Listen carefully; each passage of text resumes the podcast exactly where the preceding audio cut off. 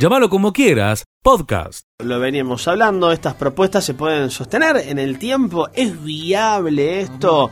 Bueno, en línea, Miguel Borelic, eh, consultor ganadero y director del portal Valor Carne para charlar al respecto del tema. Así que ya nomás lo sumamos a la mesa. Miguel, buena mañana, aquí Leo Rogante y Martina Danís, Abigail Sancho, ¿cómo estamos? Buen día. Buen día, ¿cómo les va? Muy bien, gracias por estos minutos, eh, Miguel. Bueno, a ver, ¿qué tan viable es eh, mantener estos precios eh, populares en el tiempo y comercializarlos también en toda la República Argentina? bueno, este es un acuerdo que se hace con un grupo de frigoríficos exportadores que tienen una, una proporción eh, limitada de la, de la producción de carne nacional, con lo que no puede abarcar a la totalidad de los cortes de estas características en todo el país. Eh, de todas maneras, como se ha hecho en el pasado, en algunas ocasiones, eh, yo creo que en el corto plazo esto es posible lograrlo no, es tan fácil fiscalizarlo para ver si todos los cortes que salen de los frigoríficos a precios reducidos eh, pueden llegan al, al público consumidor de la misma manera. Pero eh, digamos que eh, esto se, se ha hecho y, y esto es una es una repetición. Miguel, es decir, primero está el acuerdo del gobierno con los propios frigoríficos y luego el acuerdo del gobierno con los supermercados, ¿no? Para poder vender estos cortes eh, populares. Ahora... Sí, está claro, pero el 70% de la carne en la Argentina se vende a través de las carnicerías. Bueno, esa es la pregunta siguiente, ¿no? En el caso aquí de, de, Villa María, de Villanueva, de todas las cadenas de supermercados que hay en, en el país, solamente tenemos dos, nada más, o tres. Y claro, la gente tiene que buscar esa carne como una búsqueda del tesoro prácticamente porque no, no está aquí en el interior. Eh, y uno tiene la sensación... Claro, es la sensación que tenemos nosotros aquí es que es eh, o que son anuncios más para Capital y Gran Buenos Aires que para, para el interior. ¿Esto es esto es así efectivamente? Sí, sí, indudablemente por los mismos motivos que mencionan ustedes y como acá se aplica el dicho como muestra basta un botón, eh, era también va en línea de lo que yo señalaba antes. Esto no es la totalidad de los cinco cortes en todo el país. Así que el 70% dijo que se prende en carnicerías la carne. Aproximadamente, sí. Claro, es inviable lograr un acuerdo con este 70%, que es donde la verdad la gente va, compra y consume, ¿no? En los supermercados. La distribución, Miguel, eh, es muy complicada hacerla para toda la República Argentina, ¿no? Distinción, no entendí la pregunta, perdón. La distribución de esto, que, que estos cinco ah. cortes lleguen a, a, lo largo y lo ancho del país es muy complicado, porque, a ver, esto es una noticia a nivel nacional, pero ¿qué tanto llega a Córdoba? ¿Qué tanto llega al norte? ¿Qué tanto llega al sur también? ¿Y cuánto se focaliza, como le decía mi compañero, eh, en Capital o en Gran Buenos Aires? Esto es complicado por por supuesto que tienen razón ustedes, pero además, al no abarcar al 100% de los asados, de la tapa de asado, del vacío, etcétera, eh, no, no es eh, absolutamente general. Es decir, hay una hay un porcentaje no inferior al 60% de estos cortes que no están cayendo en el acuerdo. Miguel, ¿y genera referencia para el resto de los supermercados, el resto de, de, las carnicerías, estos precios acordados por el gobierno con los frigoríficos y las cámaras de supermercados? ¿O en realidad son acuerdos eh, parciales que nada tienen que ver con, con la realidad diaria de estos comercios y en ningún momento le, le prestan atención, para decirlo de alguna manera, a estos precios de referencia que se están eh, sugiriendo ahora? Eh, la realidad se ubica un poco en el medio, es decir, eh, por un lado sí ejercen algún efecto de, de, referencia sobre el resto de la, de la carne, pero también es cierto, como comentábamos antes, que el mercado también pasa por otro por otro andarivel. Entonces eh, es algo que, que, queda a mitad de camino. Y además es, muy corto en el tiempo, ¿no? Estamos hablando de 15 días, nada más. Bueno, por supuesto, esto es eh, algo frente a una a una presión de la demanda superior a la que hay el resto del año, que es la demanda para de este tipo de cortes para la fiesta, que es algo típico, eh, y eh, por supuesto termina cuando termina la fiesta. Después eh, veremos si el gobierno tiene alguna otra iniciativa como para continuarlo en el tiempo.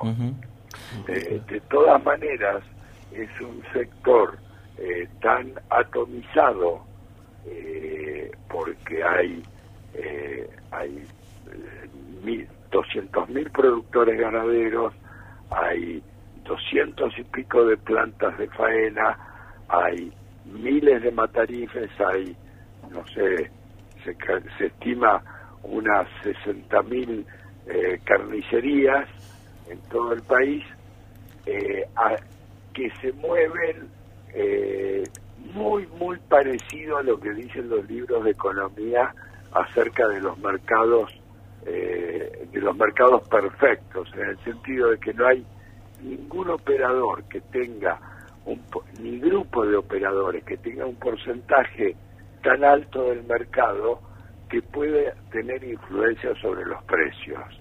Entonces, por, por más buena voluntad que tengan todos los participantes en este tipo de acuerdos, finalmente el mercado se impone, ¿no? Seguí escuchando lo mejor de llamarlo como quieras. A partir de la confirmación del ingreso de esta variante a la provincia de Córdoba, desde el costado de salud se profundizan estas acciones de vigilancia en el, en el interior, eso por un lado, y por el otro, el pedido de eh, la cuarentena para quienes eh, vengan desde el exterior. Sí, exactamente. En función de esos primeros casos de Omicron, eh, en donde están eh, todas las personas en aislamiento y bajo estricto seguimiento clínico y epidemiológico. Ya son ocho en total que se han identificado, es el caso índice más siete más, de los cuales cuatro ya se han confirmado como Omicron y el resto eh, son probable Omicron, pero tienen el nexo epidemiológico de haber estado en contacto con estos casos.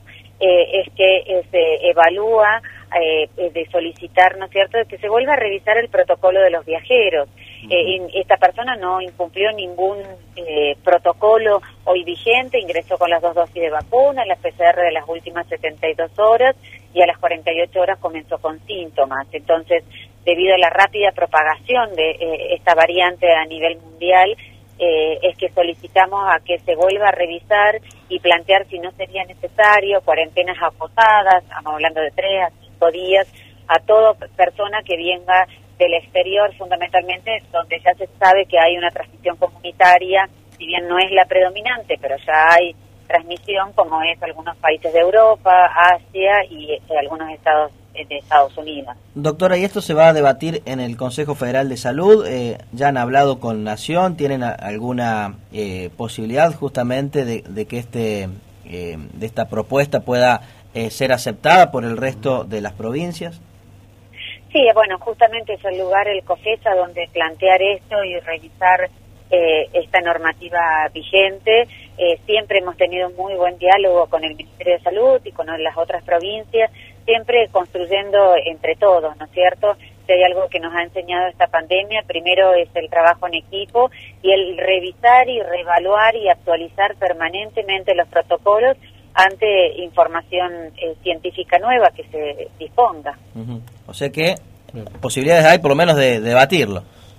Exactamente, porque esta es una decisión a nivel nacional, por eso eh, siempre la posibilidad del diálogo y el debate está y así lo haremos esta vez como se ha hecho en, muchas oportunidades. Doctora, ¿cómo se encuentran aquellos eh, infectados con esta nueva variante que están aquí en la provincia de Córdoba? Eh, están en perfectas condiciones, tienen un cuadro clínico muy leve, eh, son prácticamente asintomáticos, así que están muy bien estas personas. Recordemos, eh, Gabriela, que eh, estas personas están vacunadas, ¿sí? Y es por eso que a pesar de tener esta variante, eh, no tienen casi síntomas, ¿verdad? Exactamente, ese es el objetivo fundamentalmente de las vacunas, ¿no? Reducir la morbimortalidad, es decir, el desarrollo de casos graves o fatales.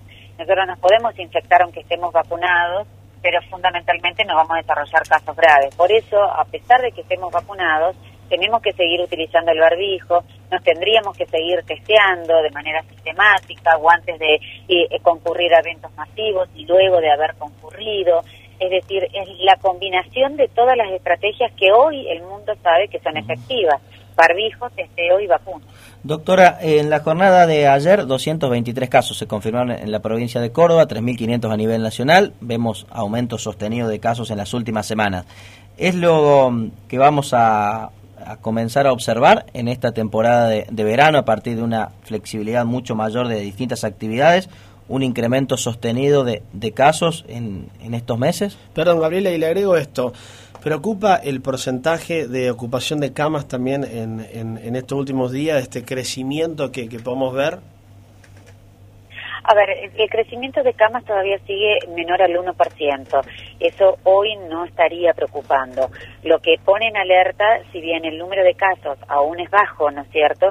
Y eh, seguimos con un bajo número de casos a pesar de que se hayan incrementado estos últimos días, lo que una de las grandes lecciones aprendidas, ¿no es cierto?, esta pandemia, es que eh, cuando comienza el número de casos, si no se aplican eh, medidas preventivas, como esto es lo que estamos hablando, ¿no?, reforzar el barbijo, el testeo, los rastreos y la vacunación, la aceleración de ese número de casos puede eh, aumentar en un par de días, es decir, se pueden duplicar o triplicar en, en muy corto tiempo, más con estas nuevas variantes que son altamente transmisibles.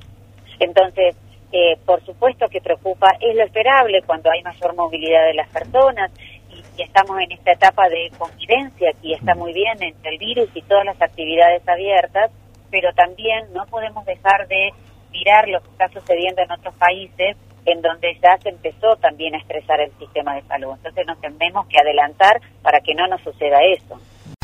Sigue escuchando lo mejor de llamarlo como quieras.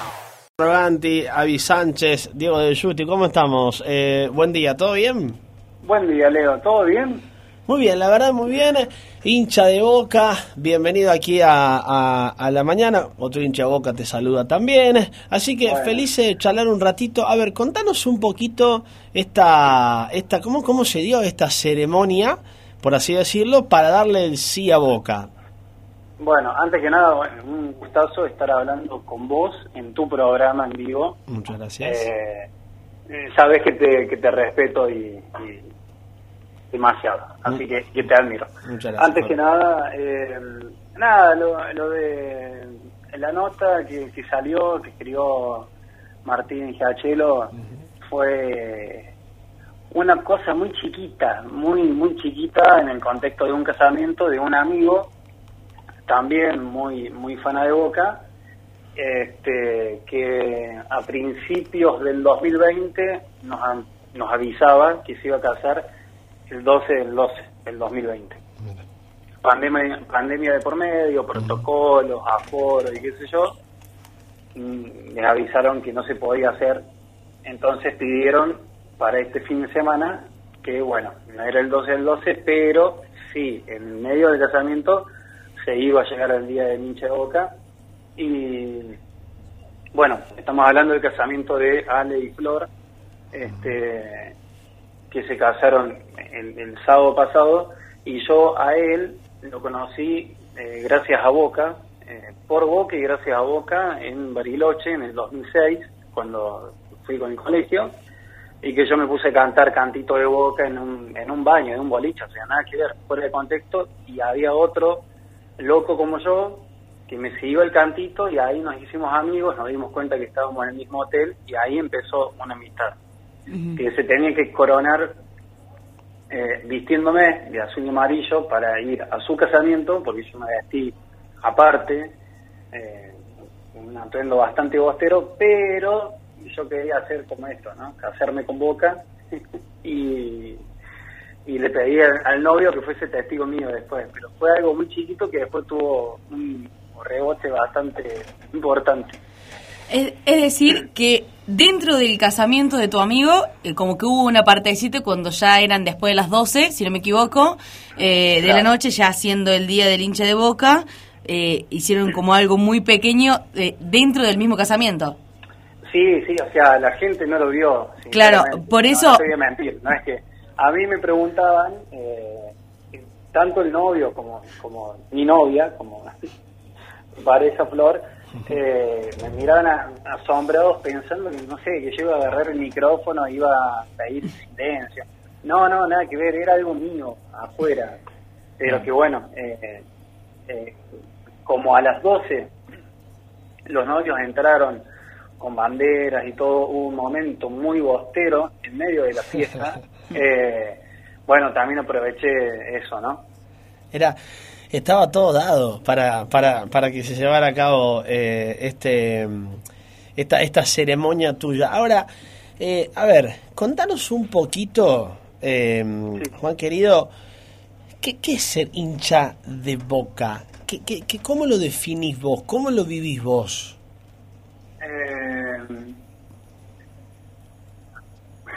no, no es muy fácil definir eso eh, creo que es una de las de las razones por las que yo escribo hace eh, exactamente 10 años, desde hace 10 años en Planeta Boca Juniors, desde el 2011.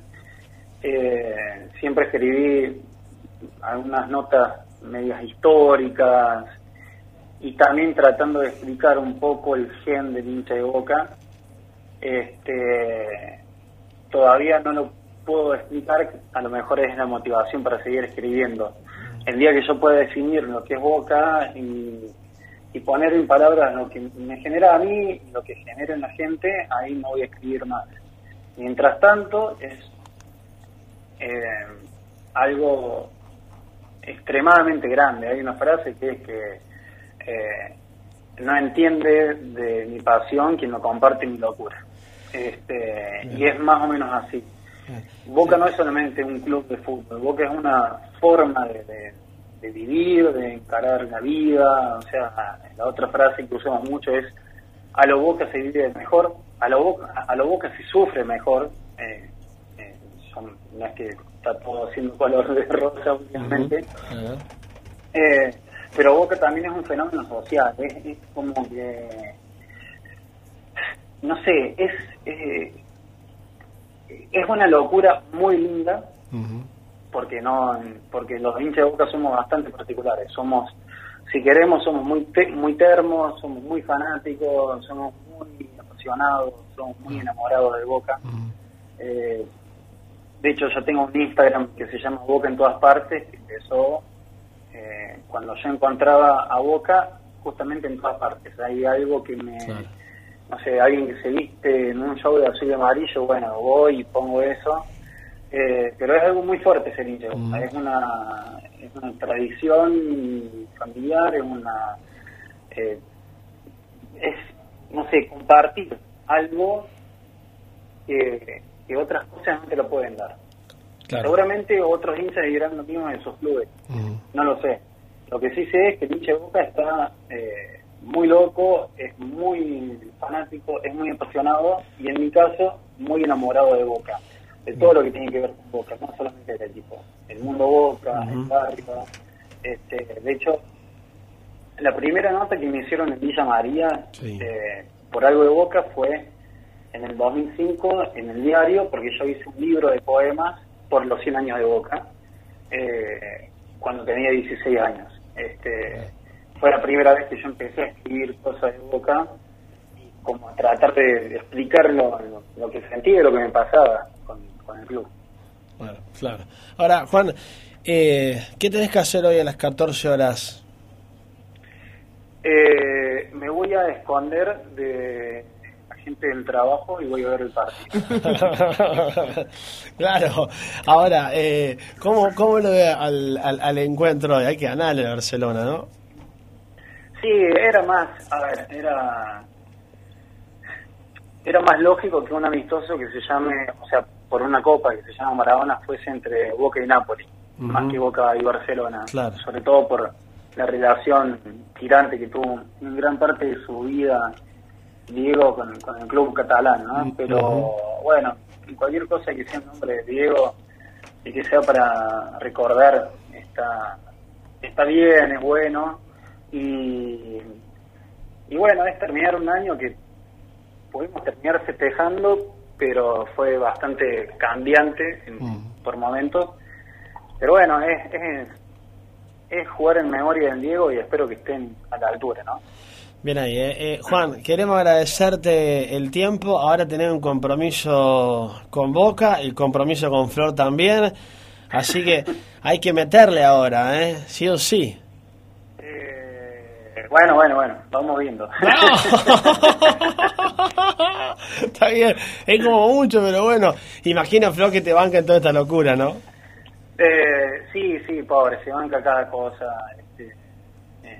en todos los aspectos, pero en esto yo medio que lo hice muy escondido, porque cuando vio que yo ponía una bandera mía cábala que tengo desde siempre en el, en el, bolsillo del saco, ya me puso cara rara. Y ¿Mm? yo, eh, la, otra sorpresa para mi amigo fue que mi camisa en la fiesta de egresados eh, en el 2006 fue de Boca, me hice hacer una camisa de Boca, entonces en medio de la fiesta me puse esa camisa como un homenaje por los 15 años también de amistad con él. Y nada, cuando me vio con la camisa me dijo, la trajiste al final, sí, sí, de, que vestir para, la ocasión. El amor por los colores de un club que, que sin lugar a dudas trasciende, eh, Juan, y esa era un poquito la, historia que, queríamos reflejar en estos minutos ahora. Así que vamos con todo, hoy a las 14 horas, eh, te mandamos un, un gran abrazo y bienvenido sea el vínculo con el club de tus amores para toda la vida. Bueno, eh, sí, bienvenido sea el amor, no es más que una historia de amor. O sea, suena cursi, pero es así. Llámalo como quieras, podcast.